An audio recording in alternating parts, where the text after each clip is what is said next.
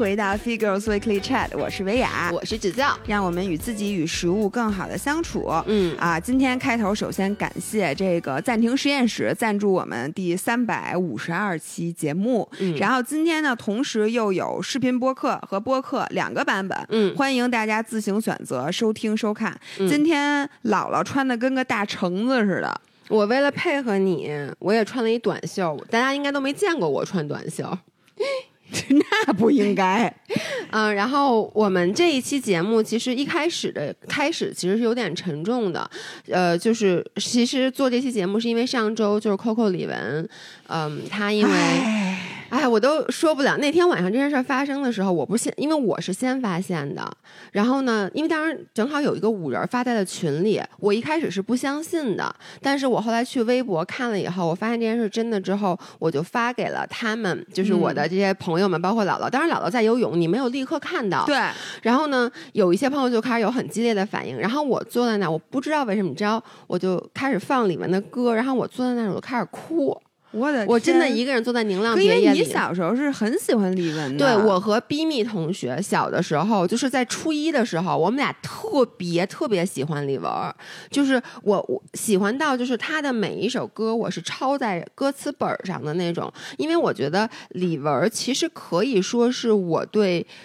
独立女性形象的一个启蒙，因为她当时出现的时候，跟以前咱们小时候那时候听范晓萱，啊，听那种就是那种还是那种那种歌，然后李玟突然出现了，她就是你看染就是那种欧美系那种，哎就是我现在这个戏，我真的觉得她深深的 inspire 了我的一个审美，审美嗯。因为在她之前，我其实没有见过就染像我现在这种挑染的发型，然后她的皮肤是比较有一点黑的然后主。要主要那个什么臀啊，就是她就是很勾勒她的那个就是身材他的身材是，就是咱们现在追求所谓的那种嗯。就健康的美。在那之前，其实我觉得可能我的审美更加的就是那种比较白一些、瘦一些的那嗯或者。王菲那种纤细的，就跟仙女一样的那高冷的个感觉，没错。啊所以我觉得她对我人生的影响其实是挺大的。嗯而且当时姥姥，我记得她当时的第一反应就是你你发现了以后，你的第一反应，姥姥说啊，怎么可能？说她不是一个特别特别积极向上的人我就对她的印象就，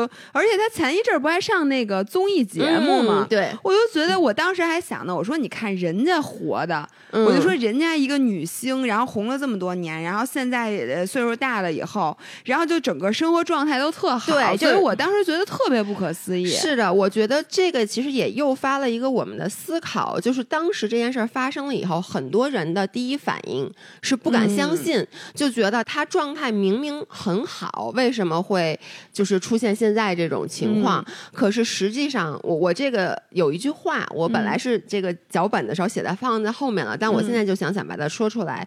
有一句话叫做说，People with depression they aren't they aren't faking sick, they are faking being well。就是说啊，得了抑郁症的或者有抑郁的症的人，他们其实不是在假装得病，他们因为很多人就比如装病嘛，比如我嗯经常就是说，我说我好难受啊，其实没有那么难受，就为了不去上班。说他们其实每天都在佯装他们是很很好的，嗯没有得病的。所以我觉得这个也是我们想做今天这期节目，是因为。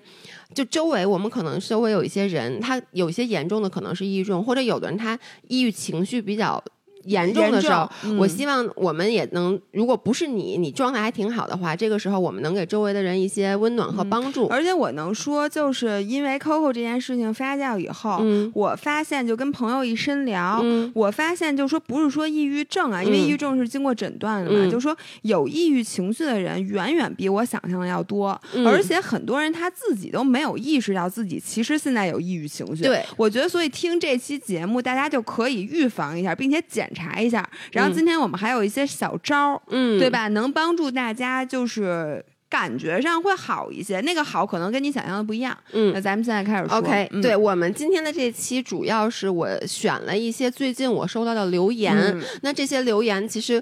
呃，从不同的层面，然后因为不同的原因，这些人都感觉到了一些抑郁和焦虑，所以这样，姥姥先来读第一条。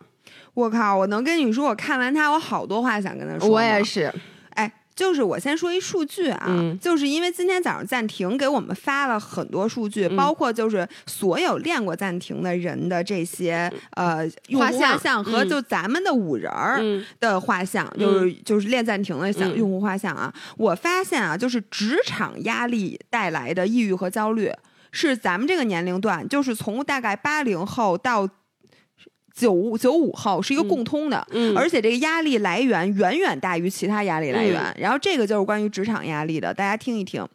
姥姥姥爷好，跟你们说个秘密，我失业了，哈哈哈哈。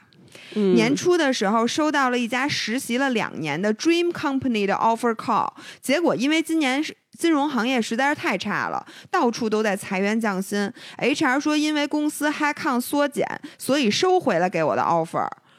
我靠！这其他家公司因为错过了签三方的时间，所以没有机会了。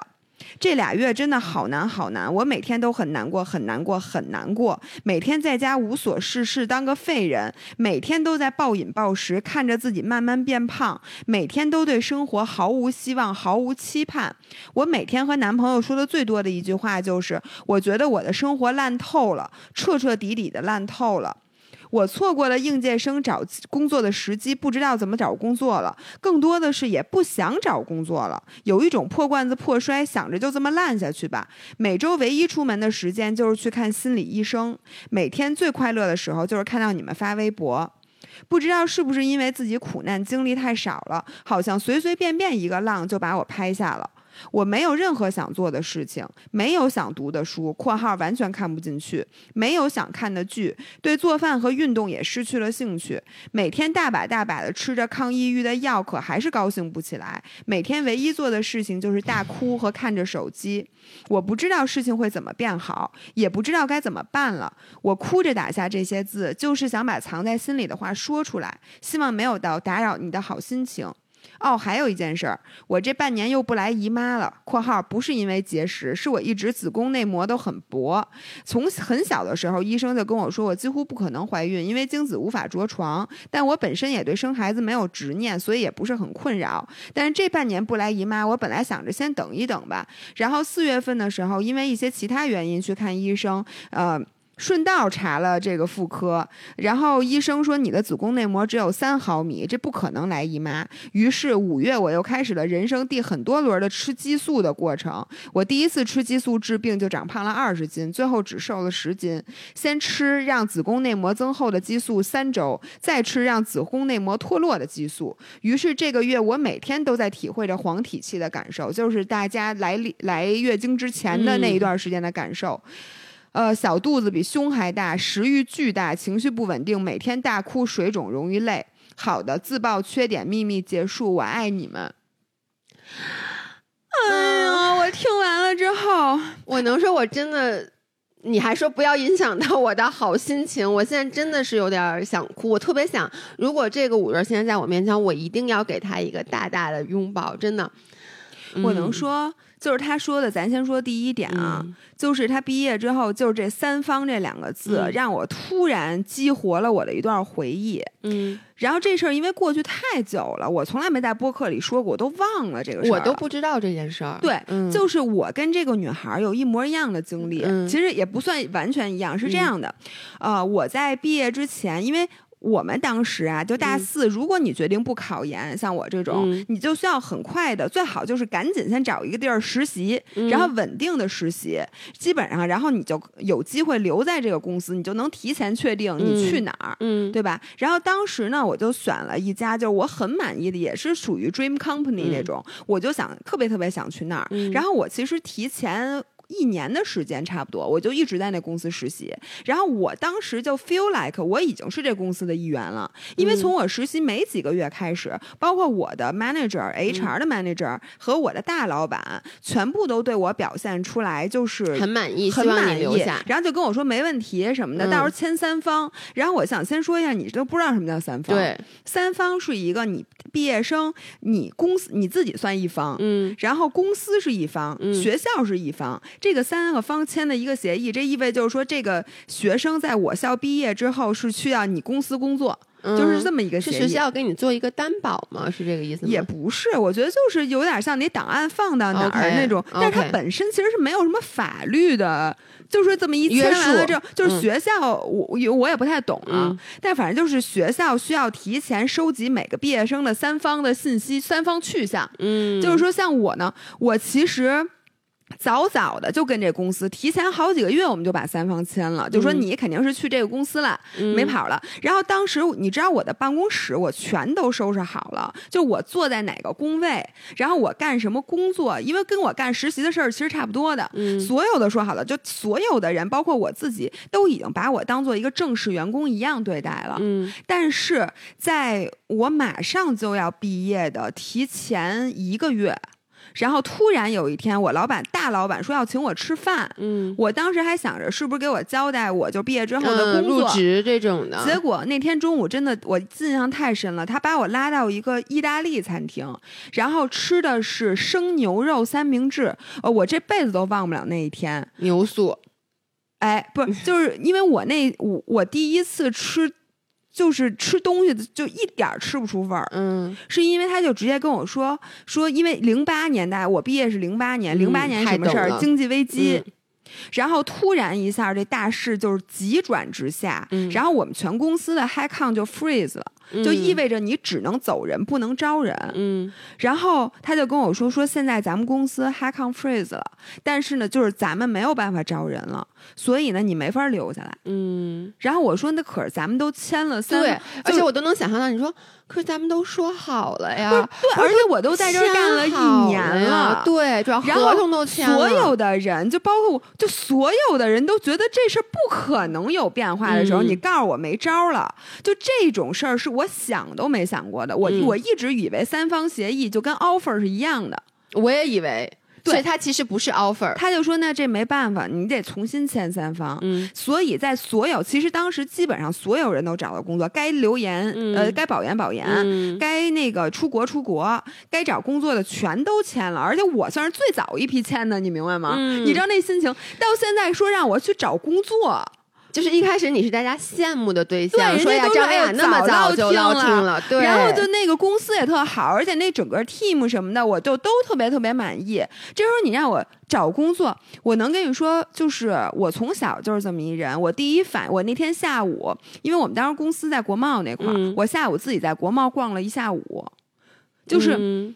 嗯我就背着包一下午，他他就意思说，那你你你这还其实你就先不用在这儿实习了，嗯你就赶紧去找工作。然后他说我也帮你再推荐推荐，嗯因为那个人他也觉得很抱歉，嗯而且我当时我第一次当着就是在一饭馆里中午，我真的坐那儿嚎啕大哭，就是我当时反应就是。不是我，我就没就、嗯你懂吗？我我就失控了，我是嗯怎么回事？我觉得我天都塌了。我觉得就比我初恋男友劈腿那次对我打击还大。嗯因为初恋男友，我就知道男朋友多的是，我找一个这工作他可没那么好找，嗯，而且就就这么短的时间，而且我就想的是，哎呦，我我妈我爸得多着急，对，你怎么跟家然里交代？对我也没法挣钱，然然后我就感觉我马上就要饿饿死了嗯那个嗯感觉，所以我那天下午我做了什么？我自己背着包在国贸漫无目的，就跟那个僵尸一样。就在那儿逛街，我也不是想买东西。然后你知道，我当时看见国贸走的每一个穿那种西服衬衫的人，我都特别羡慕。我说嗯你们好幸福，你们竟然能找到工作。我就觉得你们有工作别嫌烦，就是你们还能有工作，而我现在我都不知道该上哪儿去找工作，就而且嗯那段时间过得特别压抑。我最开始都没有告诉我爸我妈这事儿，对，我想能我自己先解决。对，因为你告诉他们，因为嗯，他们离你还隔了一层，嗯他们更着急，但更是想帮上，想帮忙帮不上就。他们只能每天就是给我造成更多的压力，每天问一句：“哎，工作找着了吗对，然后我也不敢告诉我老师，？”嗯因为呢，我觉得我老师他一定会就就是他没想到，你知道吗？你早就嗯就落听了，你现在就是我就不想承受这些压力，嗯我就说我想自己慢慢消化消化。但是呢，我这里想鼓励一下这个孩子，嗯就有的时候真的你觉得天塌了，这时候没关系，你不用在现在的每一刻每时每刻都知道你该怎么办。嗯，我觉得人很多在就这个天刚塌的时候，你不可能知道怎么办。是你说我们在我们俩真正辞职说不干了的时候，你能知道后来的发展路径是这样的吗？你是人是看不到前面的地图的。是的，但是你要有一个信念，就这事儿，甭管是什么事儿，它一定会好。嗯，它有可能是说。这个好跟你想象的一样，也有可能跟你想象的完全不一样。它从旁边这个路嗯咵一下有一条新路，或者这儿修一桥，现在是你完全不能预见到的。但是你的信心一定不能动摇。首先，你的日子一定会越来越好的，而且你现在人在谷底，就像我原来说过一句经典的话：你往哪边走都是在上坡。全是上坡。只要你现在就是别那么。就只要你有这个信念，嗯我觉得其他一切都不是问题，交给嗯时间。对，然后我对这个五人，我也是为什么听到这个话，我们俩都如此的感同身受。我觉得嗯是因为我们在毕业的时候，就是每一个人的毕业，其实就是你离开了学校，就是离开了你之前二十二年人生非常习惯的一个生活哎状态。对我，嗯我真的觉得，就是大学毕业的时候，人的那个状态，我觉得是人生中最脆弱的状态之是的一。对，然后在那个时候，咱们其实都是经历了大环境的特别不好的一段时候，因为你是因为疫情刚过，然后今年的这个经济情况非常不嗯好。我们两个毕业的时候都赶上金融危机，零八年，对，而我当时就是。姥姥学的是 HR，对不对？嗯我学的是金融与经济双学位，而且我当时就在加拿大，就是等于因为金融危机就是美国那帮人给弄的嘛，就是我在金融危机的正风口，所以我跟你经历的是一模一样，跟姥姥经历也是一模一样。就是我在毕业那一年，我都不是说已经拿到 offer 了，呃就是那一年很早之前你就知道。今年是所有的这些公司都关了，因为我印象很深。我当时其实我专业对口的，一个是投行，一个是咨询公司，但是这两个当时都是受到危机最大的行业。然后首先啊，人家肯定是不招的，就所有的这个 high con 都已经给关了。如果人家要招，人家肯定首先招本地的对，就是当当地的人，他不会去招一个留学生，因为他招一个留学生，他还要帮你办签证，你知道吗？嗯就其实对于他来说是多了这个 HR 的成本的，所以我也是当时完全没有找到工作。我觉得这个其实那个那种时候的那种情绪是什么？就是你刚才说一句话特别对，是你对当下一种失控导致的。你觉得？你觉得这就件事完了。就是你觉得这件事儿难道不是我大学毕业？因为你在大学报志愿的时候就想着是，哎，我四年好好学习，然后我毕业以后找到一份工作。结果突然一下这件事儿让你觉得，就是我想的东西全都破灭了。这个就像你说，我看不见未来，未来该怎么办？嗯，我当时的那个感受就是，第一，我特别憎恨我自己，我觉得为什么我要学金融？嗯，就是你就觉得自己从生出来开始那路都是错的，一直导致今天的后果。而且我能跟你讲，就是我说过我不喜欢金融，嗯我就觉得我。费劲巴叉花了四年学了一个不喜欢的专业，就因为我为什么选这专业？因为你在高中毕业的时候，所有人都跟我说学中学金融，啊，对学金融能挣挣钱钱，挣钱。对，结果他妈到大学毕业的时候又挣不着钱，这是第一，我特别憎恨我自己的。第二就是我觉得我特别对不起我的父母，因为作为一个留学生来讲，我们的学费是非常非常昂贵的，嗯所以我就觉得我花了这么多钱，我我当时。每一次在就是上课的时候，或者花爸妈的钱在那边，比如和朋友吃饭的时候，你心里都是觉得没关系，我毕业以后我挣钱了，我就可以回馈他们了。但是这件事儿突然一下变得遥遥无期。第三件事儿，我开始变得自怨自自怜。为什么？因为我其实比毕业比姥姥晚一年，嗯，我们俩是同一届的啊，嗯。但就是因为我在高中出国的时候赶上了非典，对，就是我，我跟当时我也是，我都拿到那边高中的 offer 了，一切都已经好了，就是在办签证的时候，结果突然一下非典袭击了，然后就当时也是所有的这个国界都关了嘛，所以我因为非典导致我。高中多读了一年，我就坐在那儿，我就想，侯世阳你怎么这么倒霉啊？就是你这全世界最倒霉的事儿都让你赶上了。然后我当时的。我分析一下他刚才的这个情绪，我跟他是一模一样的。我当时主要一个是，就是我心理上我就是特别失落，特别难过，然后每天都是觉得这个世界失去了希望。然后之前姥姥其实说过，就是抑郁情绪其实不只是你的情绪和你的感受，生理上的反应，比如说当时我失眠，觉，对，哇塞，一宿一宿的就熬，我就记得当时，我就每天晚上躺在我加拿大那个小的那个 apartment 那床上，就看着那个阳光一点一点，就是窗帘外面一点一点变亮，但就是睡不着。哎，我觉得这个世界上没有比失眠更痛苦的了。然后那个时候也是我暴饮暴就暴食症最严重的时候，因为就跟你的感觉一样，你不是也是暴食，就是你觉得你彻底失控了，然后我就得用什么东西来填满，就去去吃东西。然后包括行为上，我跟你一样，他刚才说他就特别害怕嘛，我回避一切。哎，我也有，我也有，就是你知道吗？当所有同学都找到工作了，哎你没有工作的时候，你都不能去学校，对你也不能见老师，因为所有人都是一副朝气蓬勃的样子。大家你回宿舍，所有人都在讨论，哎，那咱们就毕业去哪儿玩儿？然后呢，什么什么，你哪天入职？然后你入职哎去哪儿培训？人家有去香港 orientation 的，去哪儿哪儿？我靠，你，然后你就觉得。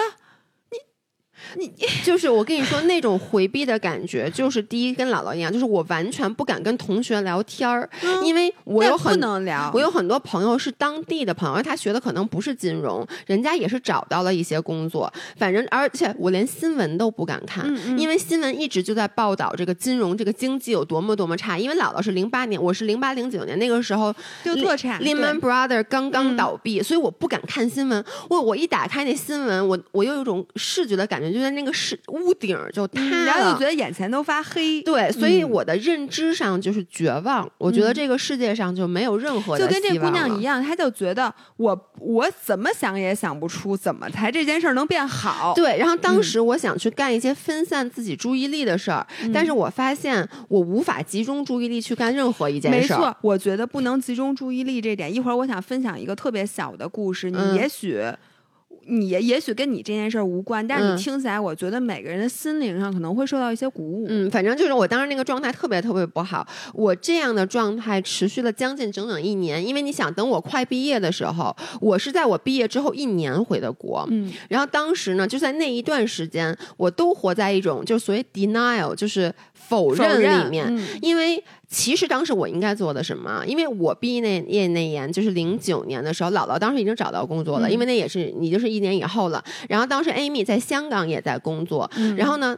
你们当时都劝我，包括像当时 Amy，我觉得她说的很，她跟我说，她说要不然你来香港试试。嗯她说因为这边虽然都是金融危机，她说但你在北美是最严重的时候。嗯她说你要不要回，比如说咱们回国，说回国会有一些机会。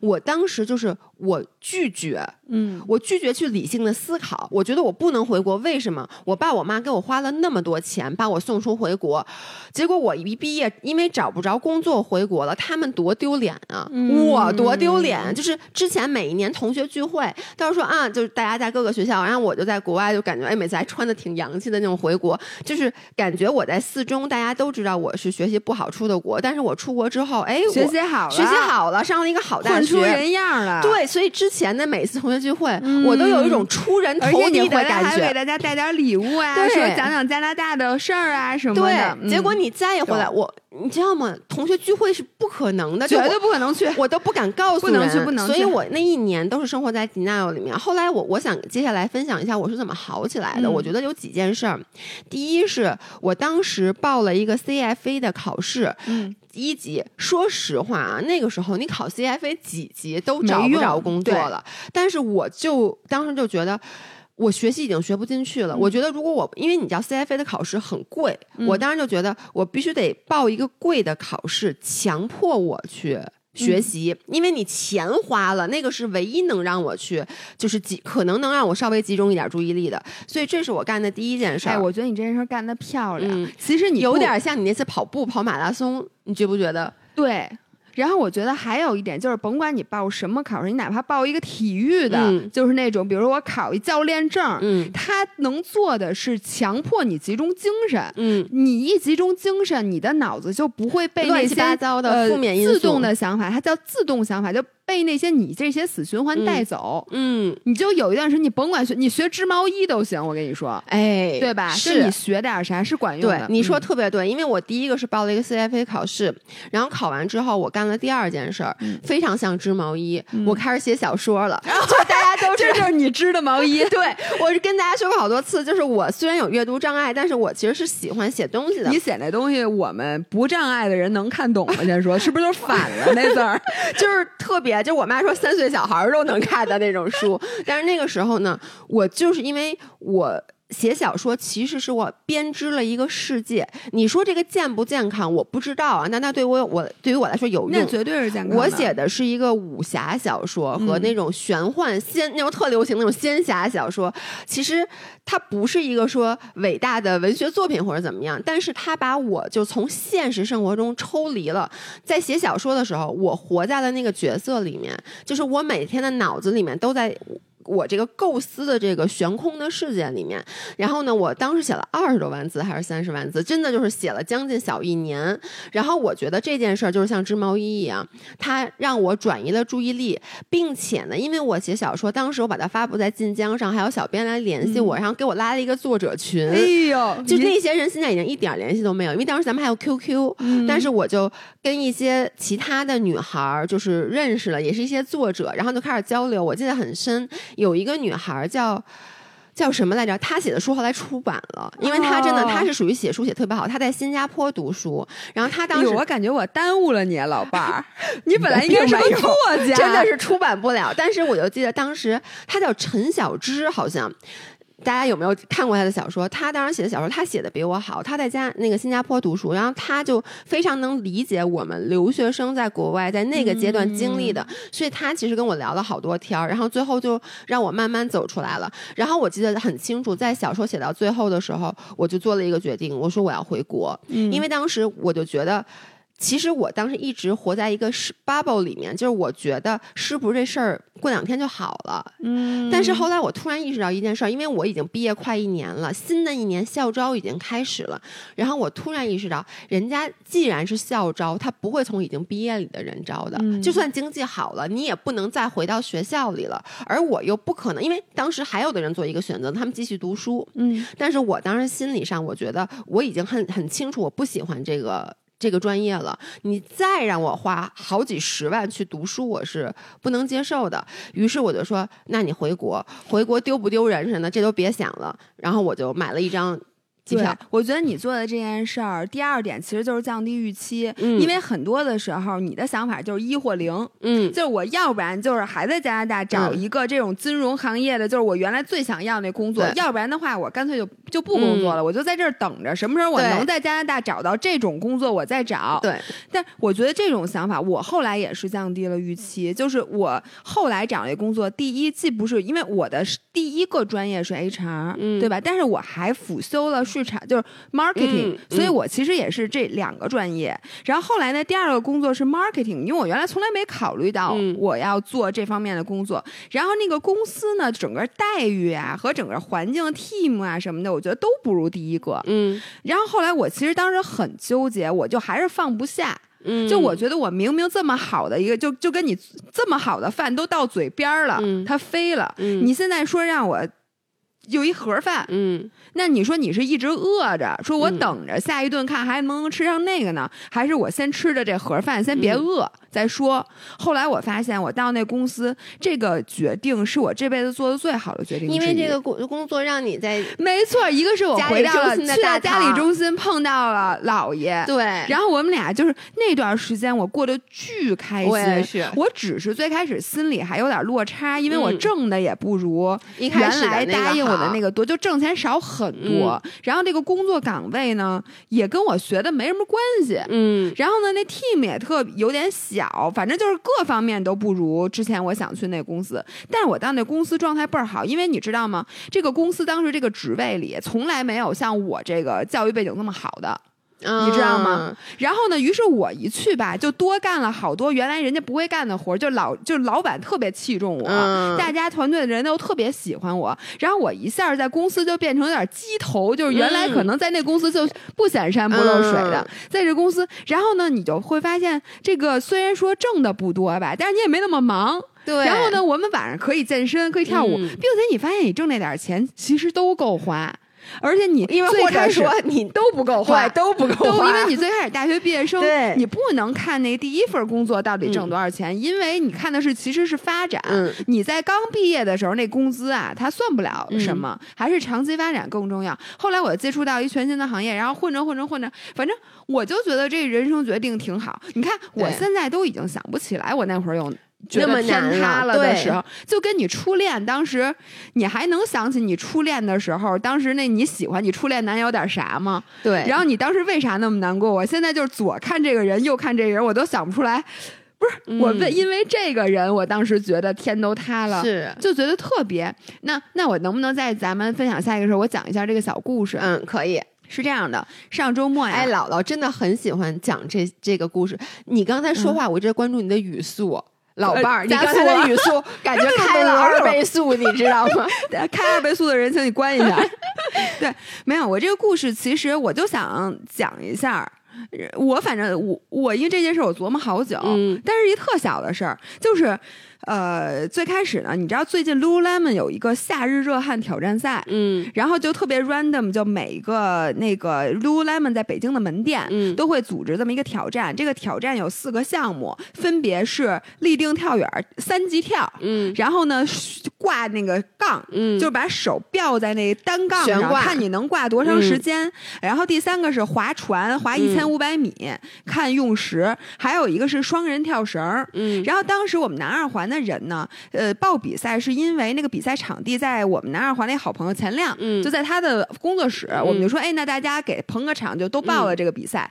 然后报的时候呢，就知道来的都是人家好多练 CrossFit 的嗯什么的高手，说而且我们这四个项目都不是我们跑步、游泳、骑车人干的事儿，嗯就说咱们就随便去玩一玩。结果呢，一到现场发现，哇，你知道其他人就都是大壮，嗯然后人家都是为这个人家就是练 CrossFit 的，人家为这个比赛，人家都准备了，嗯。人家那跳绳跳的，我就跟你说，我们这组员跳绳都是前一天还有现学的，就是我们南二环的 Steven 同学，他从小在加拿大，他没跳过绳，嗯。他跳绳都跳的比高抬腿腿抬还高，然后他跟红红俩人跳绳，每次一跳，俩人都冲向不同的方向，就是这么一个，然后一二三，一个 都是这么跳，嗯。然后人家那绳都看不见，你知道吗？嗯就是那种，然后就说这还比什么呀？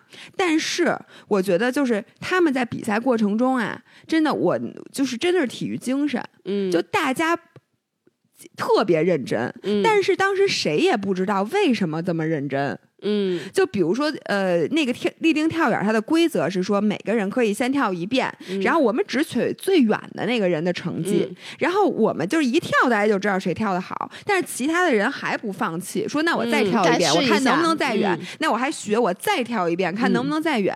然后在那个悬垂的时候，嗯就是红红的那个，他悬了三分多钟，嗯是全场第一。嗯你说他当时看见那些大壮的时候，就是他为什么要掉这么久？因为你那手都破皮儿了，嗯你知道吗？嗯但是他就是，然后那个划船，大家都说去玩玩去比赛，但是大家划的贼认真，有那 Steven 都从椅子上掉下来了，划船，嗯我也掉下来过。我也掉下来过，就是比的特别特别认真，然后后来呢，就宣布比赛结果的时候，呃，第一，因为一共有八个组，嗯原来我们以为我们肯定是倒数第一、第二，嗯发现我们是第二和第三，啊，真的呀，对，因为呢，我发现有一些大壮，他们呃有一些项目真的不如我们，而且他可能没我们那么认真。是的，或者有一些时候，有的人他就是失误了，或者因为规则的原因，他就给他扣时了，或者怎么着，嗯反正也不知道是什么原因。因为比赛现场当中能发生很多的问题，或者说嗯说他一共四个人，有一个人特别差，嗯也会影响整个。就可能那个人没来那天，或者怎么着。首先是第二、第三，后来结果我们是第一。为什么呢？是因为有一个人他曾经在另外一个店参加过一次，哦，所以人家的规规则不允许他参加第二次，因为那个人的成绩比嗯我们这俩队遥遥领先。就那个人跳远儿跳，你就觉得那人飞起来了我们那跳远都跟砸夯似的。嗯，但是那个人的成绩他被取消了，我们晋级了，就进到那种嗯全市的那种嗯比赛里面了。然后我这件事我为什么会琢磨很久呢？就是你当你你你当时比赛的时候，因为我没比啊，嗯我我是去看比赛，我比赛之前我就觉得这希望这一点儿希望都没有，你知道吗？就嗯怎么可能我们能出现呢？就是。简直就是开玩笑，嗯。就是我看过他们练习的时候那跳绳那样儿那德行，还有他们划船的时候那不协调那样儿，嗯。我就说这肯定没戏。但是你比着比着比着比着，发现有很多人真的是因为低级错误，嗯。或者因为你根本就脑子里你想剧本都想不出来的原因就退赛了，嗯。最后你。但是如果当时他们真的就在比赛之前就放弃了，嗯比的时候没好好比，嗯那他绝对不可能是第一。是的，所以我就想，就这件事为什么对我鼓舞那么大？嗯有的时候你真的在你比赛之前，你完全看不出来你怎么可能赢，嗯，但是最后你就赢了。是的。所以就是这个跟这个五人也是想说，可能现在你看起来前途非常渺茫，嗯然后就没前途，对，吧而且我我其实我非常能感同身受的是，你有一种无力感。这个无力感来自于就是这个大环境，你觉得它不好，就是因为如果说我应聘了很多工作都没有招到我，就是我都被刷下来了，我觉得这是一种一种可能嗯会让你产生焦虑。但这个焦虑其实你会比较容易去解决。我就是从我自身，我好好的准备下一次，对吧？我看看我怎么去呃多攒一些案例之类的。但是当大环境很差，你说我就不招人，这个时候就是一种完全的失控感。那这个时候，其实我觉得真的只能坚定信念，然后一定要相信，就是它一定会好起来。就是不会是一直这么差，因为说就是我们经常会有种感觉，我们在经历最差的，但是你不要忘了。比你现在还差很多的这些时间都已经发生过，而比你大的人，比如说像姥姥姥爷以及我们的父过这个母，他们都经历过这些苦难和阻碍，但是他们都最后走下来了。很多时候我们会有零或一的看法，就觉得这大经济不好，那我就绝对找百分之百找不着工作。我想跟你说，就是大经济的影响其实只占一小部分，嗯就是说大多数人在大经济不好的时候，你最后还是能找到你谋生的手段，嗯只是可能你最高的那个期望。你是达不到的，有的时候你把预期降低，会发现你的生活其实不会受到那种翻天覆地的影响。嗯，是的。OK，那刚才我们说的第一类是由于这个呃事业，然后呢工作、职场职场嗯引起的这种呃焦虑也好、抑郁也好。那第二个呢，其实特别常见的就是因为感情。这样我来读两条，就是。因为感情的留言啊，姥姥姥爷好，我是一个四年的五人儿，和前男友在一起一年半，感情很好，因为家庭原因分手了，已经分手四个月了。明天明天是他生日，也是我们认识两周年的日子。今天我去相亲了，发现相亲的这些男生都好差劲，刚见面我就想走。我现在陷入了对前男友的深深的思念当中，体贴、干净、正直。我在 dating app 上四个月了，没能把任何一个心动的男孩子转化为真实的男朋友，我好低落呀！家里催婚催的也紧，我想问问你们的意见。还有另外一个，姥姥姥爷好，想和二老说说话。我去年二月份谈了个恋爱，谈恋爱之前单身五年，觉得自己已经活成自己向往的样子，是一个很有事情做，能让自己快乐的女生。但今年二月份被断崖式分手和无缝衔接后，就是她的男朋友前男友断崖式分手，前前前男友无缝衔接对，，然后呢，好像丧失了自己让自己快乐的能力。虽然也在坚持运动，也上感兴趣的心理课程，也去旅行了，尽量的让自己生活充实的不能再充实了。可是事实是，现在已经分手两个月了，状态时好时坏。一会儿觉得自己想明白了，没事儿了，没过多久又想不通了，反反复复好难受。怎样才能找回之前的自己啊？是不是我还处于失恋的状态里，大脑似乎还处于阶段的反应期，反反复复？哎，这是关于感情的。我想说，我我先想 echo 一下刚才第二个嗯五人说的，就是那种我一时好时坏这种嗯情绪。我跟你说，如果你练过冥想的时候，嗯你就知道这是大脑运作的方式。嗯你就是现在还失恋没好呢，对你慢慢就好，就跟你一个地儿那伤口，它好的时候你还一会儿痒一会儿不痒，过两天又疼一下，又不疼。这个就是它断断续续，最后才能没有。就如果你练过呼吸练习，嗯你会发现。就是你练呼吸的时候，本来你脑子里什么杂念都没有，你看电视的时候可专注了。嗯这时候一练呼吸，坐那儿一想，然后脑子里各种各样的事儿，各种各样的事儿。你原本觉得是不是随着我练习的年头增长，我我就可以脑子平静如水。我现在告诉你，不是这样的。对，比如说我现在已经练了一千多天了，嗯那在我练的时候，你说我脑子里就我一说，哎，呼吸。我脑子里啥事儿没有吗？并不是，嗯那些杂念啊、该来还会来，就时时突然一下，比如说想，哎，今儿直播那个什么什么事儿，又突然想，哎，那什么还还会来，是但是呢，我现在能接受，这就是人大脑的这个常态。然后你需要做的就是不要觉得，哎，我怎么又想失落、失恋这个事儿了？然后说我是不是那个我好难过，这我该怎么办？没有什么怎么办的，你再过俩月又好一点儿，你再过一个月可能又好一点儿。我觉得这是非常正常的，不要苛责。就是时好时坏，其实已经是一个好的状态了。嗯因为我相信所有人在，我相信你也是在刚失恋，二月份刚被断崖式分手、无缝衔接的时候，你应该百分之九十九是坏的吧？对，然后你现在其实可能一半儿一半儿时好时坏的时候，其实这就是你在愈合的一个把你自己的关注点 focus 在那百分之五十的好的地方，你会觉得，哎，我现在越来越好了。对，其实我觉得失恋，就是因为嗯咱们都。我觉得不光是失恋，只要是分手，不管是你提出来的分手，还是他起来出提出来的分手，嗯除归除非啊是你劈腿了，已经劈腿一段时间了，然后无缝衔接。无缝衔接了。对，大部分情况下，当我们在告别一段感情的时候，我觉得都会非常的沮丧，然后会出现短暂的抑郁情绪。我我一经常跟我周围的朋友，比如说失恋了、难过了，我经常安慰他们一句话，就是你养一只狗养三年，嗯，那那狗不见了，你还难过呢，对不对？你看见那狗盆儿在那儿，然后孤零零的，你还很难过呢，更何况是一个大活人。所以我觉得，大部分的感情上面的，因为感情结束之后产生的这种抑郁，是因为你的习惯被打破了。哎就是你之前很习惯跟这个人在一起生活了很久，每天比如说一起吃饭、一起上班，或者每天晚上一起打电话，它已经变成了你的生活习惯。而这个时候，生活习惯突然结束了，因为我我包括之前跟我朋友就分享我之前就是。感情结束之后，我抑郁的事儿，就是很难过也好，就是我有一次，就我中间跟老爷公分过一次手，嗯大家可能都听说这件嗯事儿。我跟老爷公分手的那前两个月吧，就是分手之后的两个月，我瘦了得有十几斤，就是是是吧？我记得那个时候。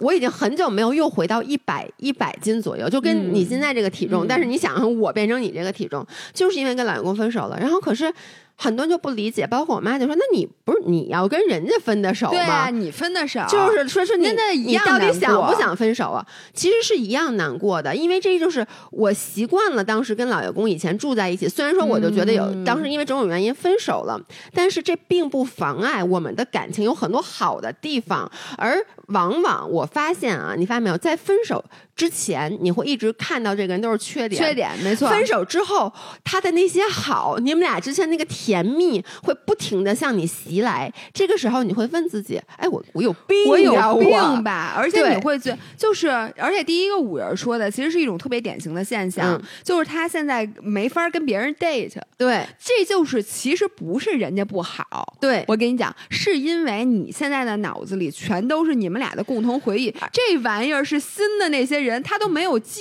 会跟你有这些回忆，谁能打败你脑子里最甜蜜的回忆，谁都打不败。对，所以我觉得就是分手，有的时候可能如果你是被甩，就是你对这段感情还很很很执着的时候，你突然被断了，那肯定会产生抑郁。嗯那还有很多时候是你其实是你理智上知道这是一段有毒的关系，或者你理智上知道你们俩在一起不会有未来，然后你把它斩断了之后，你依旧会产生这种很难过的情绪。我觉得这个非常正常。嗯我们首先要接受自己有这种情绪，嗯而且呢，并且你要知道一件事儿，就是时间可以愈合一切。对，哎，你你你周围，我记得你咱们之前你有一个亲戚，就是他在分手的时候，你记不记得他就是那个抑郁症了？他真的是抑郁症，是嗯去看医生，吃了很长时间的药。对，因为当时我记得，其实，在分手之前，是这个人一直在说我要分手，我要分手，没错，没错对不对，没错，就特别不满意。然后呢，每天都会说说他怎么怎么的着了，我这更真过不下去了。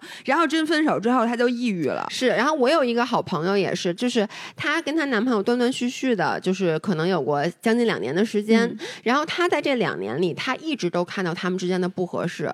然后呢，每一次都会只要聚会，不停的在说就是这个人的问题。嗯但是当他们真正分手以后，他第一他就开始说，他其实也没有什么问题吧，他开始自责，说，哎呦，我是不是要求太高了？然后导致他都陷入到一种抑郁的情绪里，而且第一。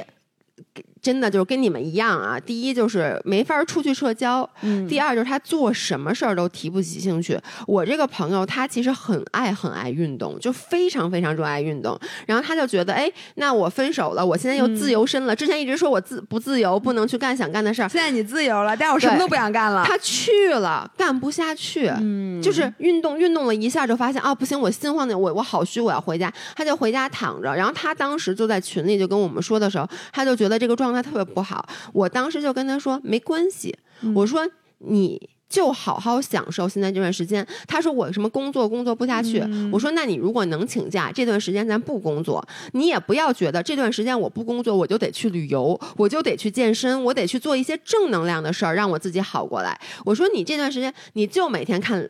这种垃圾电视剧，就是这种不是垃圾，这种打发时间那种电视剧。然后你可以就吃垃圾食品，就是做你身体生理让你做的事儿，因为你一段时间之后你一定会好过来。他现在已经分手一个多月了，然后他那天见到他状态很好，我说你怎么了？他说，哎，他说现在工作有点忙，说我哎这两天一忙就忘了。没错，我跟你说，这就是我想说的。我那个亲戚是怎么好的，就是因为他重新回去上班了。他嗯之前在那段感情里面就是不上班的，然后天天就在家，他们就俩大眼瞪小眼儿。对，然后呢，他之之之后那抑郁那段时间呢，他觉得如果顺着他自己的想，嗯，我就绝对不能上班了，我就起都起不来，我就只能躺着。这个时候，我觉得倒是应该逼自己一把，嗯而不是放自己一马。嗯你如果任随着你当时，因为嗯你当时其实是病态的，嗯你如果任随着那个就随波逐流，嗯就说那我不能吃正经饭，我就得吃嗯垃圾食品，那我就随便了。嗯然后我如果起不来床，那我就天天躺着，这样你会越来越不好。当时是因为有一个工作机会，我们所有人都劝他，你赶紧去上班。嗯他当时说，我现在这身体状况，我怎么可能上班？对，我们说没事儿，你你先去，你先去。嗯结果去了得也就一个月，嗯。哎，回来大全乎人了，嗯。就一下儿他的生命完全改变了，从一个天天在家待着的那个，变成就是周围有同事，大家都很器重他，嗯他有了一摊新的事业，每天都忙的。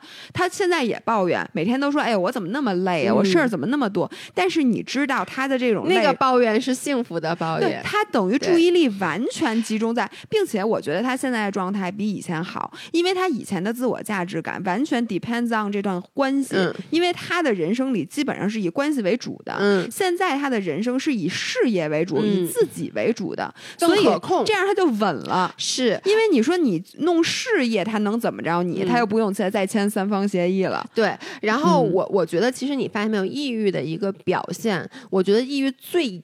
或者说，对于我来说，我觉得抑郁嗯最严重的表现不是伤心难过，嗯而是丧失活力，哎对一切失去兴趣。我觉得这个是最可怕的。就是你丧失了自己行动力，就是我想干什么我都提不起精神，我无法开始去做一件事儿。我觉得这个才是抑郁的最致命的问题对，。然后我觉得当时就是我这个朋友，以及当时你的那个亲戚，嗯还有一个真的帮助他们快速恢恢复的，就是周围朋友的陪伴。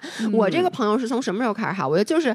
一开始吧，他心情不好，他都不告诉我们，啊他也不跟我们说，这不就是们也不知道他心情不好。嗯然后他有一天终于忍不住说了，我们就说：“哎，某某某，你咱们今天晚上都给我出来，咱都坐在这儿，咱你你要聊到几点，我们就陪你聊。”然后他说：“哎，我不想去，我没有心情，嗯不行，你丫给我出来。”就拎出来嗯，就陪他一遍一遍的聊，让他去说。然后呢，我们更多是一个倾听的角色。其实我觉得这个时候，包括像当时嗯你的那个亲戚出问题的时候，我记得齐老师，包括你们嗯都是不停的再去陪他，每天嗯陪他出去散步什么的。这种亲友的陪伴，我觉得也是非常重要的。对，然后如果是我，嗯就是我干这事儿，就是有一绝招儿，嗯就是我会一定会逼自己干点什么，就跟那第嗯一个找不着工作的那个五人儿，我觉得是一样的。织毛衣学织毛衣也行，学写小说、嗯不用学，学唱歌学跳舞、随你，就是你愿意学什么、嗯学点什么，你就给自己就跟姥爷似的，花一特贵的钱报嗯一个。那种，你就让你心因为心疼钱不得不去的。嗯我跟你说，我觉得去一段时间，他能做的就像我刚才说的、嗯很多正念练习一样，他能强迫你集中注意力。嗯你发现你的注意力一旦停止那种内耗、嗯。自我循环，你能集中在呃真正叫什么积极的建设性的想法上，嗯。你其实就出来一半儿了。是的，哎，这样我们刚才说的第二种、嗯。就是跟感情相关产生的抑郁。我我我最后想说一句啊，嗯。我觉得跟感情相关产生的抑抑郁，哪怕你什么都不做，哪怕你什么都不做，你就正常的生活，嗯时间真的可以冲淡一切。这个我觉得你要相信，两个已经三十七岁的人，就是经历过一些感情的，当时你都觉得天塌了。其实我觉得在所有的这个问题面前，感情对于我来说，我觉得我觉得是比较容易恢复的。就是或者这么说吧，就是它是比较容易去嗯被冲淡的。而且这东西跟经济形势也没啥关系，嗯这玩意儿反正人多的是。我跟你讲，你要坚信自己，就是无论你找一个什么样的，或者无论你找不找，嗯，你的情绪肯定会好的。这就跟你弄一口子，你腿上有一口子，你会不会怀疑你自己的口子永远不好了？嗯不会的。对所以感情这个也不用你做什么，你的身体会自愈的。对，嗯 OK。但第三种，我觉得啊，嗯，是这种抑郁，我觉得是最最难弄的。比较难弄的。为什么？因为它跟外面没什么关系，就它是因为你这个人你自己心太重，或者是因为嗯你一直、你对于信息的处理一直是偏消极的，嗯就说是你的一个行为习惯和一个心理心理的习惯嗯导致的。就是这里举例子啊，我会读一条留言，但这个留言基本上就跟我爸、我就是等等人一样，因为大家都知道我爸就是有有挺严重的抑郁症，这些年稍微好一点。他那天为了录这节目，还给他爸做一采访。我特意给我爸做了一个采访，就是其实他那天我都知道，我就是在跟他确认一下，就是他们为什么，或者说。我们为什么那么容易就产生一些负面的情绪？这样，嗯我现在读这条留言太经典了，我来读一下啊。姥姥姥爷，你们好！作为一个一百四十小时的播客狂热粉，今天第一次想来留言，原因是我最近又开始焦虑了。我最常焦虑的点就是发出去的微信信息别人不回复，不是姐们儿，你不是给我发的吗？我我我你经常懂吗？不回微信。对你懂了吗？现在我跟你说，我给你发微信，我现在先给你你们大家道个歉，对行吗？嗯，屡试不爽。只要我注意到别人没回复我，那我的全部注意力就都会在这上面，再也无法转移了。千万别给我发微信，我我知道大家都很忙，但是仍无法释怀，心里想：不可能啊，怎么会有人这么久不看微信啊？他一定是看到了却不想回复我吧？为什么不想回我呢？是我的表述令人不爽，是我的要求太过分，他不喜欢我，巴拉巴拉的。Oh my god！不要笑好吗？哦好你你这种就就是你这种我人，我一会儿给你你这种人给我们造成了焦虑。对我一会儿给你解释为什么会有人啊？啊，对对对对对，今晚又因为一个指导我参加比赛的老师没有回复我而焦虑了。我问他要了三个资料，昨天就问过一次了，他同意了，但却没有发。今天我厚着脸皮又要了一次，他回复了，但只发了其中一个，另外两个我再要他就没有回复了。他倒是没回复，可是我呢，焦虑了一个晚上，为为什么不发我呢？不愿意发吗？可是昨天都答应了呀，证明不是不愿意发吧？那是为什么呢？太忙了。可是有时间发一个，为什么不能顺手发三个呢？哎，我自问这些问题都觉得有病，但自己的情绪就是如此容易被牵动，反过来责备自己，又我又更难过、焦虑了一些。姥姥姥爷，我该怎么办？姐们儿，哎，隔空击掌，我我现在爸，你赶紧的，你听到这儿了，你们俩隔空击掌。我跟你说，惊呆了，我真惊呆了。我一点都不姐们，你说的每一个想法我都有，我非常非常的有。不是你不能给他打一电话说那俩文件呢，我等着呢而且。你知道，这种其实引发的焦虑，它再严重就会像我爸那样变成抑郁症，就是因为比如说啊，我爸给很多人发微信，别人都不回，你知道这样子就是会让我们觉得我们这个人很失败，你们都不回我们的微信，我心里很重视你，但是你不回我，你是不是误解了我？就会最后直接就变成了焦虑。而你，我我跟你说啊，就是我们这种心思敏感的人，我自己都无法解释。我，你知道我，我除了别人不给我回微信，我甚至会因为什么事儿焦虑。呃，我没到焦虑，没有到抑郁啊，但是焦虑、不高兴、开心，呃，不开心、难过，甚至一直到这件事在我脑海里挥之不去嘛。就是，呃，如果有我和姥姥共同的朋友关注了我们两个，然后有的时候我们俩会同时发一些，呃，就是朋友圈。可能发的是一样，比如我们俩都发了直播预告。有的人就给姥姥点赞，没有给我点赞。但你其实关注了我们两个，不是？那你怎么发现的？因为我给你点赞了。就是你，你知道吗？就这样啊，就就我举个例子啊，比如说我们俩都出去去云南玩，然后我们俩都发了一组照片，然后呢，我肯定我如果给了他点赞，给姥姥点赞了，然后呢，结果这时候呢，因为你每次打开那个列表是一大堆点赞的嘛，然后我就开始对一个两，哎，这一个这一个一个对，这一个一个啊，这有，但是就是比如说我点开看，我会看到，哎，比如说啊，A A 点赞了，但是呢，我再点到自己那条 pose 里面发现没有点赞，然后我就会去看，发现。我操！为什么咱俩认识的人，假假设说这么多都给你点赞，没给我点赞？哎，你别笑！哎，你知道我就会坐在那儿，就会想，我我这个人。我什么时候得罪他了？对，哎，我我跟你说，我的心真的就是这样，就是有一个客户，就是他也就算是客户吧。我一农和悠悠都认识他，当然了，是悠悠先，一农和悠悠先认识他，他们介绍给我的，等于说我跟人家可能就只有一面之缘，但他们跟他们确实相交，就私下交情也比较好啊。但是后来我就发现，一农和悠悠发什么，那个人都会点赞和评论，嗯，他 never 给我点赞和评论，然后呢？我我我就开始想，我是不是得罪他了？然后我突然想到一件事儿，有一次在坐电梯的时候，我叫，因为大家都知道我有点脸盲，然后呢，我有时候就是脑子也不好使，然后也有点就是阅读障碍，所以有一次在坐电梯的时候，我们后来碰到过一次，我叫他名字叫错了。我当时很快跟他道歉，我说不好意思。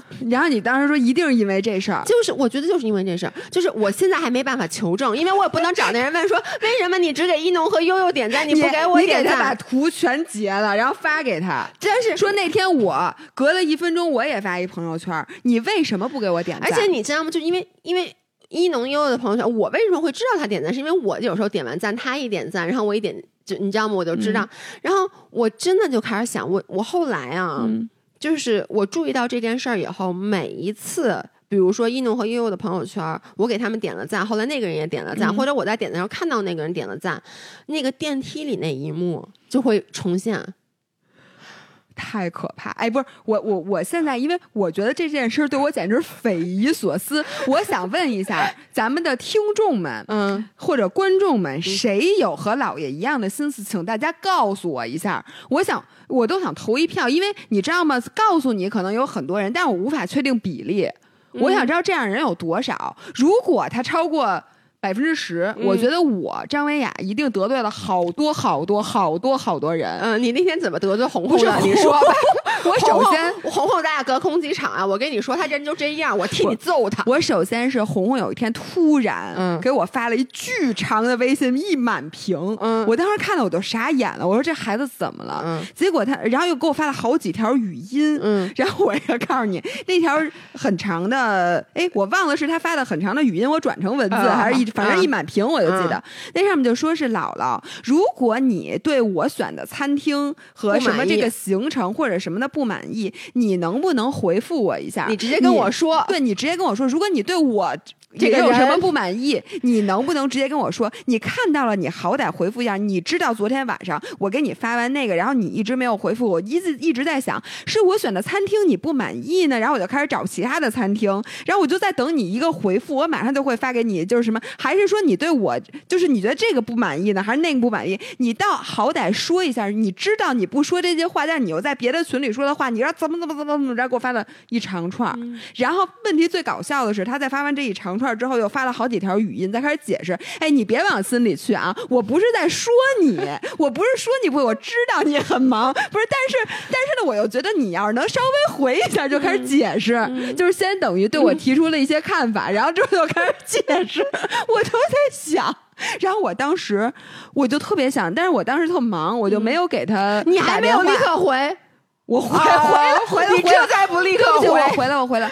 但是我能说，因为他最开始跟就跟我说，他肯定给我发了一个餐厅，原因是我们俩要一起去杭州直播，嗯。然后我答应跟他说，咱俩一块儿玩儿，嗯。然后呢晚上你订一餐厅，嗯。然后就是我请你干嘛，你请我吃饭，嗯。于是他就发一餐厅，结果呢我就没给他回，嗯他就因为这个事儿，然后就等了我一你为什么晚上，不给他回呀？我没看见你见，没看见为什么你能回其他群里的消息？因为群里消消息我看见了呀，那群里消息不是更不容易看见不，吗？一群里好多咱那商务群的我都置顶的啊，直播的事儿，你说我能不回吗？然后我那天又拍照片，又拍视频，一会儿打开手机弄这个，然后他那条信息吧，其实我打开看了，但看完了之后我马上就被叫走了。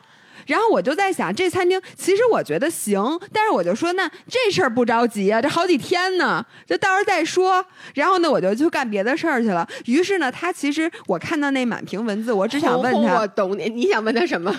哪个餐厅？什么事儿啊？什么餐厅？什么餐厅？你是不是发错了呀？你发给谁了？不是，我就想说，这种事儿有什么可琢磨的呀？就是有一些人，他就是粗心大意，或者他就是事儿特别多，或者他就看见你这信息，但是他觉得这事儿没有那么重要。那导师干，当然了，我们这种人确实不对。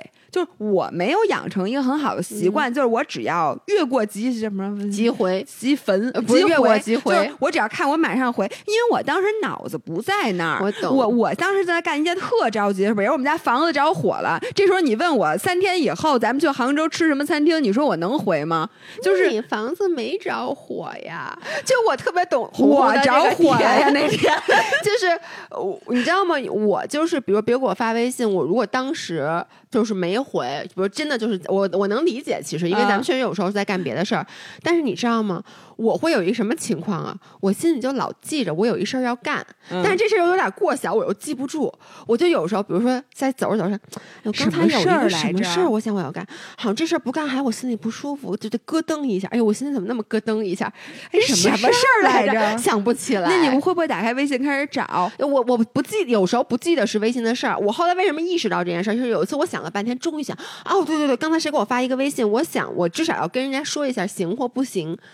对，这就是你做的好的地方。你知道，我现在知道了，朋友们，以后你给我发微信，只要我看见了，我当时就回，行吗？要不然的话，又有多少人要陷入抑郁的深渊，都他妈是因为我呀！对我在这里给大家磕一个，就是你知道我们这样的人给社会造成了很多摩擦。对，因为那天我就采访我爸，因为我嗯爸是抑郁症患者，我就说什么事儿会让你心里最难受？嗯，我本来以为，因为我爸有时候在外面，昨昨天那期节目我们也录了，就是说，比如说跟什么那个，就服他觉得服务员不尊重他呀，什么等等等等的。但是后来我爸跟我说，其实那那些都还好，他最让他。难过、抑郁，甚至可以去自杀的想法，是被别人误解。我爸给我举了一个例子，就这个你可能有点听不懂。就比如说啊，我跟你说，我说那个，哎，这个咖啡，我说我给你做一咖啡，你喝。嗯然后呢，你说啊，你说好，你先放那儿。嗯然后呢，我可能你说，我说特好喝，你喝吧。后来你嗯拿起来喝了一口，嗯，嗯没有立刻跟我说，哦，这咖啡好好好喝，喝嗯谢谢你给我差，我，就放在那儿干别的了。我爸就会想，哎呦。他是不是不爱喝这个咖啡？他是不是觉得我强迫喝他这个咖啡？可其实我只是想希望他喝这个咖啡。嗯，他是不是觉得我这个人特别喜欢强人所难啊？哎呦，那我怎么跟他解释一下啊？就是他是不是觉得我以后就跟我出来，他就不想跟我出来了，因为觉得我会每次都会强迫他就干他不愿意干的事儿啊？等等等等，然后这件事儿，我爸就是能，就是比如说你喝完那个咖啡，喝了一口没有喝完，放在那，没有对这个咖啡表示出赞美这件事儿，我爸能晚上想着一事儿想一宿睡不着觉，一宿睡不着觉。嗯，但是我其实也会有一点点，我没有我爸那么严重，我有一点点，但是我现在会干什么？我会去沟通。就是我，比如说，我一旦觉得我说你不给我回微信，我你看我我后来就跟你说嘛，嗯我说你给我回微信，你说你必须给我回微信啊！对我说好嘞。对，就是我后来就是，如果说，当然了，刚才那客户那事儿，我不太好意思问人家，万一人家不是因为不是人家有没有可能只是跟你没有那么熟？有可能你连人名字都叫不对，人家能跟你熟到哪儿去？人家为什么要给你点赞呀？你又不是看到所有的人的朋友圈都点赞，而且我最重要的是，那天我跟一农说了这件事儿，嗯一农说：“可是你不发朋友圈啊？啊你发朋友圈都是直播预都是告啊直播预告啊。”我说：“那我也发过别的朋友圈。”他说：“你你看看，他说你俩月能发一条朋友圈就不错了，人家没看见，难道不正常吗？”但我就是觉得他是有意的，嗯因为他觉得我嗯没有尊重他，所以就是你看，我手现在抓这个。就这件事让我想起来，心里好难受。但是我现在大部分如果是熟一点的人，我会去问他，我说：“那我刚才我说我昨天说那话，你是不是让你不高兴了？你是不是怎么着？就是我觉得这个就能好一点，因为如果你真的不高兴，你会告诉我；如果你没有不高兴，你也会告诉我我是多心了，就就会好一点。我我能跟大家说，就是误解这事儿，所有人都怕。嗯但是呢，我现在真的，我真的是觉得我现在有一个能力，嗯我觉得可能有些人稍微欠缺一点，嗯就是你不要再去，因为你看你爸为什么一遍一遍那种，嗯他其实就是现在他那自动想法里出不来了。是就比如说我一旦有人这什么，我就觉得哎我误会，然后他有一个想法，就说误会必须解释。嗯，然后就一遍一遍的想，我到底怎么解释？又觉得怎么解释都不合适，就很尴尬。对然后就觉得那人家是不是这么想这么想？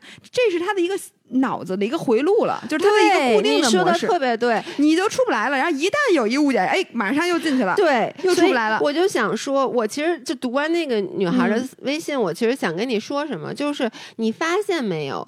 就其实往往别人没给你回微信也好，或者嗯没给你点赞也好，或者没有因为你给他喝一杯咖啡，他立刻表现出来这个咖啡很好喝也好，嗯其实就这件事儿对于他，因为我们人生，我们人活着不可能每一个信息过来以后，我们都做立刻很强烈的反应。不，这人活的可太危险了。，对就是说，可能你看，你大部分时候你吃饭，你可能也不会说，啊，这东西多好吃，就是它是一个你很正常的。所以当呃，我爸递给你一杯咖啡，你喝一口放那儿，你其实觉得这咖啡是好喝的，但你觉得这就是但你一个咖啡当时的，而且你当时的注意力在别的不上，在这个嗯上面。对，所以就是很多时候别人对你的一些行为，你要能意识到，人家这是对事不对人。嗯就是他只是对这杯咖啡，可能或者说这杯咖啡可能他真的觉得没有那么好喝，但他不会因为说，因为是你侯卫星，对不起吧，因为是你侯卫星给我做这咖啡不好喝，我就对你这人有意见了。嗯，就是你要意识到，就是包括你那个导师没发你，我觉得啊，哎就是那你就把那导师想象成姥姥就行了。对，因为嗯很多时候我也是，比如说你跟我要一个什么东西，我可能先回你一个，是因为剩下俩不好找。对，而且可能在我这电脑里，但是我又不想现，我现在开车呢，或者对我又没跟你说，我说你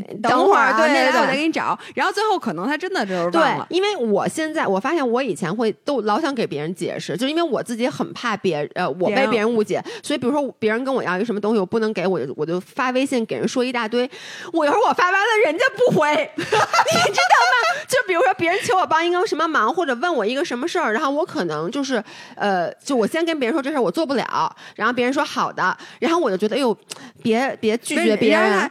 主要是他说完好的之后，如果没有下一句话，对，我就说，哎呦，别我拒被我拒绝了，不高兴，我就开始解释，就说、啊、为什么这事儿我可能帮不了你，或者这事儿我可能做不到。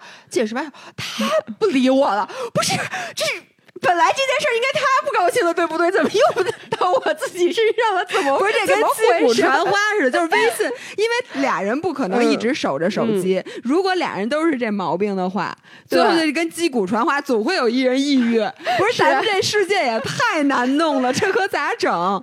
对，OK，那这样我们刚才说了这几种就是产生抑郁的原因啊，其实我最近最后想总结，我觉得总结几点。嗯第一点，我想说的是，你看我们俩刚才说的这些抑郁的事儿，我们俩能比较轻松的说，也是因为我觉得，其实大部分时候我们的抑郁是抑郁情绪，嗯而不是抑郁症。嗯然后呢，现在到底什么人是抑郁症？我爸是当时他的抑郁情绪非常非常严重，就是他。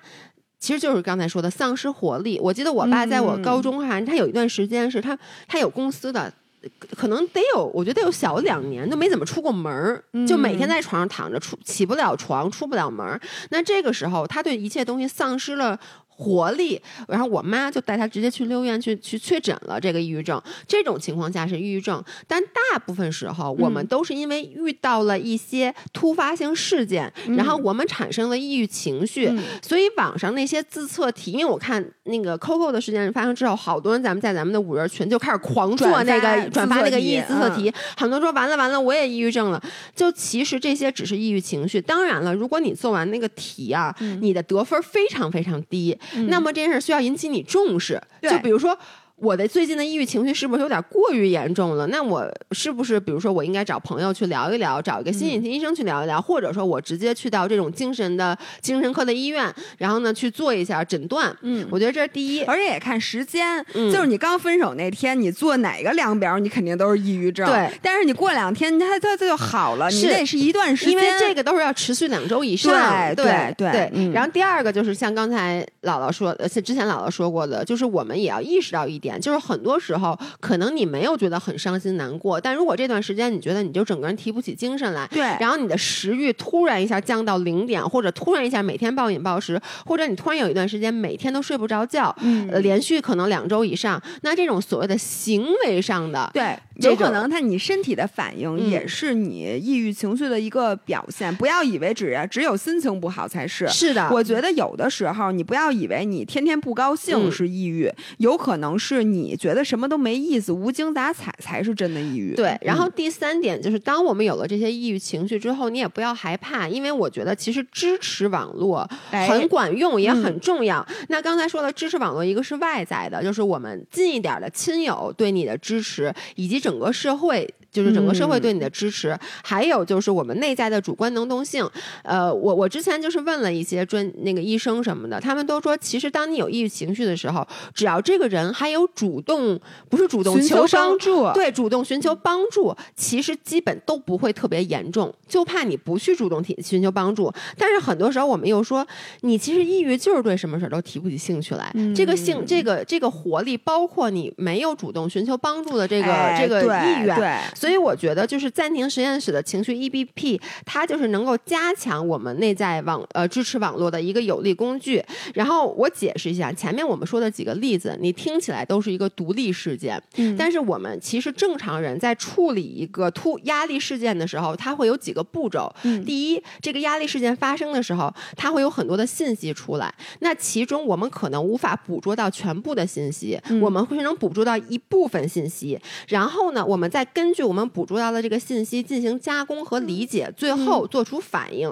那你看啊，刚才就举一个例子，刚才说那有人不回微信的时候，那姥姥很正常。你是别人不我不回你微信了，你怎么想？我不知道你不回，因为一般我都不看。就我一般发完微信我就再也不看了，我到晚上统一看，所以你回不回我可能也不知道。就比如说啊，我觉得大部分人，就比如说。别人不回微信了，你看，就你，你觉得别人不回你微信了，我会觉得他肯定没看见，或者他忘了，对，或者说他在忙啊，那我就先去干我自己的事儿了。然后我到时候提醒他一下，我说你是不是忘了？对，然后呢，你看啊，这个五人和我，我们的想法就是，哟，他为什么不回啊？嗯，就是他肯定是。他不应该，他刚不说了吗？他不应该那么忙吧？对，哪有人这么忙啊？对他肯定是因为不，就是因为什么看到了没回？就是你看这个时候，就第一，你抓取的都是负面信息，你没有，你压根儿就没抓起抓取正面信息。然后你再根据，哎呦，他肯定看见了没回我这个负面信息，你再去进行情绪加工，深一步进进一步加工，就是说为什么他看见了不回？因为。哎呦，是不是我我说什么话就是得罪他了？我这话说的不得体啊什么的。最后像我爸就说落实到什么，我这人不招人喜欢，我大家都不喜欢我，我不行。这个时候，然后就是你处理完情绪，最后导致了你这个抑郁情绪。包括像比如说面对这个就是这个经济情况不好，然后呢大学毕业找不到工作，我觉得像刚才姥姥她就是你就是后来就。去想办法，然后去找工作，对吧？就是意识到这个环境不好，但是呢，我能做什么？第一，如果说我还想继续在这个行业做，那么我有没有什么能够提升我自己的地方？当有一天这个环境变好了以后，企业又开始就是招的招人的时候，我还保有竞争力。或者说，如果说我发现这行业确实是哎，可能短期之内好不了，像姥姥刚才，那我就换一个行业对我去找一个另辟蹊径。我还有哪些已已有的能力能够在在其他行业发光发热的。因为这经济不好和经济好，可能中间 GDP 就差几个点，对它不是说一下 GDP 就是大家谁都没工作了那种。对大多数人还是有工作的。是，但是嗯像我和刚当时那个五五人儿，我们可能第一反应就是，我们抓取到的信信息，第一只看到了负面的，嗯就是而且你越看负面的，你打开新闻就只能看进去负面的。对你只看到的负面，然后同时我还会抓取我之前的一些悲惨经历，哎，把它拿过来，然后这个时候我在对这个经就这个进行就是就是我从小就倒霉，对，然后呢，我这这专业就就不对，对从头就是不对的，对所以我现在没招儿。然后又开始想，你其实压根儿也不喜欢，哎，你为什么要去学一个你压根儿不喜欢的专业？你看看你自己，你这四年既没有学到自己喜欢的，毕业还找不到工作，就是不断的在内耗，然后最后导致完全丧失活力，就觉得我这人就完蛋了，就躺平吧，就没办法。包括其实，呃，我其实还挺想说，就是现在啊，就经济不好，其实对我们两个也有。一些影响。嗯我昨天还和姥姥讨论这件事儿，发现我们俩对此的这个反应完全不一样。对，但是你不觉得我已经比之前要要正面很多吗？因为嗯我之前要就哭了，对，但是我觉得我因为练这个情绪 EBP，、嗯我现在已经就是我现在呀，就遇到一个压力事件的时候，我可以先进行拆解了，我会坐在那儿理性的思考，因为有时候。你一个压力事件来了以后，你那个情绪是爆发式的，对对，就是啊，就是把我压死了，我可怎么办？但是现在的时候，比如说最近，坦白讲，老了就是经济的原因，我们的商务可能也没有想象中那么好。要是以前，我就完完蛋了，哎呦，这以后得饿肚子。对，这这，你看眼瞅着一天不如一天啊，就会那样。但是现在我就会想，哎，是什么情况经济不好？我看一下，我就要了一下我们之前的数据，嗯然后呢，我就会去跟周围其他的博主去谈一谈，我问一下，哎，你们好不好？然后大家都说都不好，我说 OK，那我就理解这是一个整体的，不是针对我们的一个问题。那接下来我就在想，哎，那我们能做什么？然后姥姥就，我觉得姥姥昨天说句话特别对，她说。你你说两句话，我真的特别特别感动。第一，姥姥跟我说，你知道吗？比赛的时候，你你来说吧。我觉得你说那话我特感动。啊，我说比赛的时候，我特别喜欢恶劣的天气，因为我知道，呃，在恶劣的天气下，只要有一个人能完赛，那肯定是我。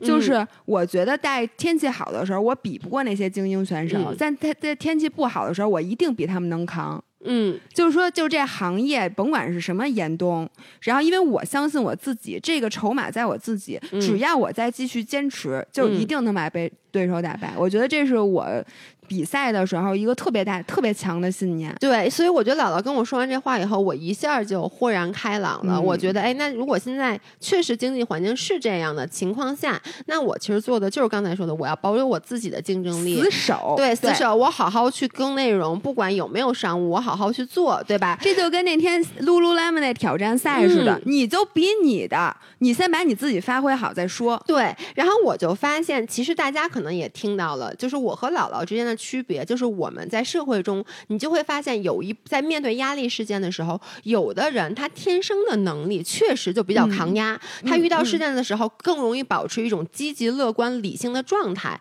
而有一些人。就像我这样啊，不管你是因为天生基因，我觉得这跟生理有很大的关系。就比如说，我就比你更容易紧张，嗯就不管是好事儿还是坏事儿，就是我嗯生理上我容易一下血压蹭一下就上来了。嗯，它更敏感、更情绪化，更情绪化，嗯对也好，就是天生的也好，或者是因为你后天的家庭环境也好，就是整个你。成长的环境也好，嗯。对你造成了一些影响，导致有些人他面对压力事件的时候，可能我的处理就是会偏消极、嗯。偏悲观、偏往那种抑郁情绪去走。嗯。但是我觉得像我们这些人，其实可以通过一些工具，比如说像暂停实验室的这个情绪 EBP，我们去努力的往你那边赶。对，我觉得是这样的，因为这个性格没有好坏，嗯，只有长处和短处。对，像我觉得姥爷这样的人，他的长处就在于他共情能力非常强，而且他高兴起来那是真高兴啊，嗯就根本连咱个老百姓今天这个 就是不用喝酒就能巨嗨。嗯但他可能有一点点小的弱点，就是在面对压力和创伤的时候，就没有我们这种特别心静如水的人嗯好得快。这时候没关系，咱们有工具啊，就跟有的的人他就是天生适合下坡，那你爬坡的时候我换一颠助力，嗯那这样我上坡也快，下坡也快。哎，对吧？然后我觉得，就每个人在自己的弱点上利用点外加的工具，就跟你天生不利于你这人散热不好，你开个装个空调，对不就完了吗？对对吧？所以我觉得这种情绪 EBP 这种东西啊，就是让你保留你的优优点，就是你高兴的时候，嗯你不用这工具，对就咵一下巨高兴；再到你伤心的时候，你稍微用一下工具，你你在这个时候你让他稳定一下，变成我这样的人，这不就大全乎人吗？对吧？？对我我因为大家经常听我们介绍暂停实验室、嗯那个情绪 EBP，它到底是什么？它是一个二十五天一个周期的练习。这个练习它会发给你很多工具，比如说有音频，然后有一些表，嗯让你根据它的引导去一步一步做。那它这二十五天呢，其实就分成三个阶段，exactly 就是去配合我刚才说的面对压力事件时候、嗯我们的这个处理。第一，它第一个阶段就是大概前面七天左右的时间，它是帮助你重新调度你的注意力。嗯什么意思？就是当恶性事件发生的时候，它能够让你不要只 focus 在负面信息，它帮助你更全面、更理智的去说，哦，这事儿它有好的也有不好的，并不是说我就不看这不好的，而是将这个整个事件所有的信息都给都给吸引过来。哎，这里面我给大家嗯想举一个小小的例子，就是原来你的注意力，你把自己想象成一个房子，然后你就是这房，你的眼睛是这房子的小窗户。嗯那你现在看到的景色，可能前面就是一条高速公路，嗯上面全是小汽车。然后呢，呃，在这个暂停的练习里面，嗯它会让你发现什么？发现你。房子后面是座山，嗯山后面是树林，树林后面，然后是一座更高的雪山。然后这时候你突然一下在从雪山的视角看这个房子，然后你自己嗯能看到你原来从小窗户里看到的这边是路，但是路那边可能还是河，嗯河那边有别。你看到突然一下是一个跳脱出你第一视角的全局。对，就是一个感觉，你拥有了一个更加上帝的视角。然后原来你可嗯能就觉得这世界上就是前面的车，车就是这两个方向。当你跳脱出那，你发现原来我可以有这样的想法，我可以看到，哎，这是一个什么样的村庄？我可以看到它的纬度，可以看到什么？然后你一下就不会陷入到那种自就是就是动情绪了。只有前面这个车，哎呦，我的难道我的人生对就如此被局限吗？其实不是，你会看到啊，这个世界其实还有别的路，还有河，对对，嗯然后第二个呢，它就是一个理解情绪，让你嗯不要过度去加工你已经收集到的负面情绪。比如说，你就会觉得，比如说。看到了负面情绪是什么？金融海啸、经济不好，这个是他不是说把你眼睛蒙上不让你看，但是他会告诉你这件事儿不是你的错，嗯这件事儿。金融海啸和你当时选择学金融这件事儿之间没有联系，嗯，不，所以这件事儿就不是让你不要让你去自责。我觉得这件事儿也是，就是它是第二步。嗯所以刚才说了，你首先看得更理理智、全全局，嗯然后不要去过度加工负面信息，客观的看负面信息。然后第三步就是建立一个新的反应模式。就嗯刚才说了，你面对，因为它还是有负面信息嘛，既然存在这些挫折和困难，那我们在产生负面情绪的情况下，我们可以和这个不适感共处。嗯我们接受这个不适感，并且像刚才姥姥说的，就是你会去做一些列一些新的目标也好，去找一些新的事儿也好，就是这个事儿它情绪在，但是呢，我会。不尽量少的去影响我过正常的生活，这是他第三步需要做的。其实特别好理解，嗯。就好像比如说啊，你现在在这房子里面，从小窗户看到这高速路，嗯。突然一下堵车了，嗯。就是撞堵，先是你先是看到堵车了，然后你觉得你世界变了。嗯。因为呢，你原来前面车都是动的，嗯。现在它都不动了，嗯。你就觉得这怎么回事？完蛋，对吧？嗯然后这时候第一步，你先跳出来，发现哦，原来是这么一个景儿，哦，这是前面有俩车撞车了，嗯嗯所以我眼巴前儿的这个路现在是堵上了。堵住了。对然后这时候你就理解哦，其实不是说我世界变了，我的世界没变，这山川啊、河流都嗯还是那样，嗯只是这儿这俩车堵车了，那嗯可能他们俩需要半个小时时间嗯把这个解开。然后第三步就是说，那我我其实的目的不是说就是这个这个车动，我的目的其实是从这个位置到那个位置。嗯对吧？那我这个位置，那我可以走另外一条路，我从这边绕一下，嗯嗯然后或者翻过一山，我越或者从河上，我可以坐船过去。然后，而且我也知道，下一次如果眼巴前儿这个路再堵了，我就知道哦，首先这肯定是哪儿又堵车了，嗯其次是我该怎么办？我从旁边绕过去，啥事儿没有。对这世界还是这样。是，或者说哪怕我不采取一个新的路径，但是我也知道，因为我跳脱出来，我知道哦，这事儿大概半个小时能解决，对而且那我等会儿呗，我半个小时再走。就算是你知道这事儿一时半会儿解决嗯不了，你也不会觉得天塌了，因为原来你的天只是这条路上的这个车，你只能嗯看到这么短。嗯然后现在你一下看到全局之后，你会有各种各样的想法去消解你的情绪，对对吧？对你你其实就没事儿了。对，所以我觉得这个情绪 EBP 真的有个非常重要的作用，就是它可以在既有的环境下，它不是嗯改变环境，呃，激发我们的一个自我保护能力，调动我们的一个生命的活力。那其实我们刚才举的这些例子，你现在可能不知道是怎么实现的，嗯。但是没关系，因为就是我们想给大家推荐的暂停的这个情绪 EBP 啊，它是这二十五天，它是循序渐进的，每天都有嗯。不同的小练习，而且都特别简单的练习，嗯。让你每天花二十分钟的时间，嗯。你逐渐的就能找到，嗯。哎。你就有点感觉了，所以大家不要着急。我特别推荐所有真的有情绪的困扰、有一些些抑郁的情绪，嗯或者焦虑的人、嗯去试试这个专业版的这个暂停的 EBP 情绪营。嗯我跟你说，我惊奇的发现，我们其实已经有五百多个五人练习过这个了，并且呢，大家都是那个正念啊或者这方面的新手，但是大家嗯都坚持的特别好。我能说一下我们的坚持率。嗯呃，每期都出席出席了十八天，有百分之六十四点多的人都拿到了奖学金，全奖。然后平均参与是二点一八期，也就是说有百分之四十三十四的用户至少坚持了两期，嗯百分之十九的用户至少练习了三期。嗯然后我觉得这说明什么呢？就说明整个这个暂停的这个编排，嗯这二十五天的练习是特别适合新手的。嗯然后，所以我在这里特别推荐他的这个专业版，嗯因为专业版是有真人的老师去支持的。对你大家入营之前得有一个很有仪式感，然后大家都在一个群里，然后每周它是有答疑，然后你有任何问题，你可以去问这个专人的老师，嗯或者跟你同期的学员去交流。我觉得这个支持系统本身就是所有有抑郁情绪的人就需要的。对，并且这个呃，就这个课程里面练习里面所有的工具，你一旦买了以后是终身可以使用，对并且这个群也是终身在。也就是说，比如说呃，你这一期参加完了，你将来想自己再继续练习，你遇到了新的问题，那其实这个群一直在，你可以一直问，并且所有就给你回答问题的这些人、这些老师，他们都是专业科班出身的心理学的硕士和博士。对，每次去暂停开会，嗯印象都特别好。他们还每次都给我列一书单，就他们真的嗯是在认认真真做这产品，确实很好。对，那我接下来说一下报名方式啊。我们在微信公众号里面搜索“暂停实验室”，就是暂停的暂停，嗯，那个实验室，然后回复关键词“姥姥姥爷”。哎我们每个月有一期，下一期的开始时间呢是七月二十四号开营，所以大家要现在抓紧时间就去报名。然后价格呢是六百九十八，但是呢，首先啊，姥姥姥爷给你们要到了专属优惠券，五十块钱，五十块钱。然后刚才像姥姥说的，我们有很多的人其实是完成了全勤。只要你全勤打卡，就可以再有一百块钱的奖学金，对所以到手其实是五百四十八。是的。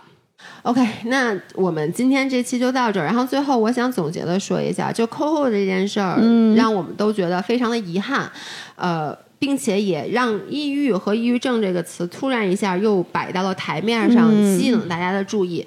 但是作为一个抑郁症患者的家属以及自己是经常有抑郁情绪的人，我想说，抑郁情绪其实无处不在，无时不在。不要等的等到真的出了什么情况，出了有一个人他因为抑郁症出事儿了，我们才去重视他，而是要在日常生活中，我们就要随时的去关注自己，关注身边的人，然后要意识到我们是不是有过多的抑郁情绪。如果说你最近状态觉得不太好，然后你也不知道自己到底是一个正常的抑郁，还是有点抑郁过度了，那我们也推荐大家可以去暂停实验室，同样也是输入姥姥姥爷，可以获取一份那个公益的科学心理测评。嗯，那你做完之后，当然了，这个结果只能作为一个参考。但是如果说你做完之后觉得，哎，我这个得分确实是比我得分还行，然后呢，那你可以咨询一下暂停实验室，就比如我要不要参加新的一期这个情绪训练营。那当然，如果你这个觉得你特别特别难受，然后做完这个以后也确实得分非常非常的低，那么你也可以要去专业的医院去进行就诊。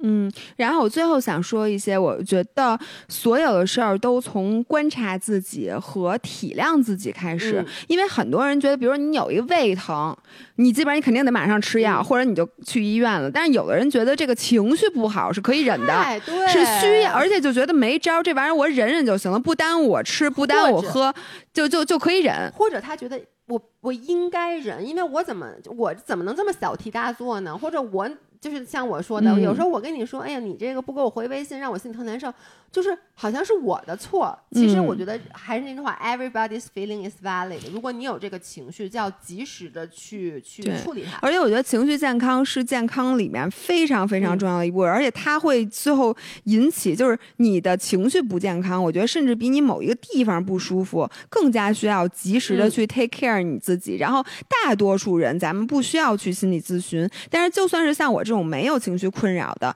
然后用这些心理工具也能让我们变成一个更强大的人。嗯所以我真的是推荐每一个人去试试。OK，、嗯那我们今天就到这里，再见。拜拜。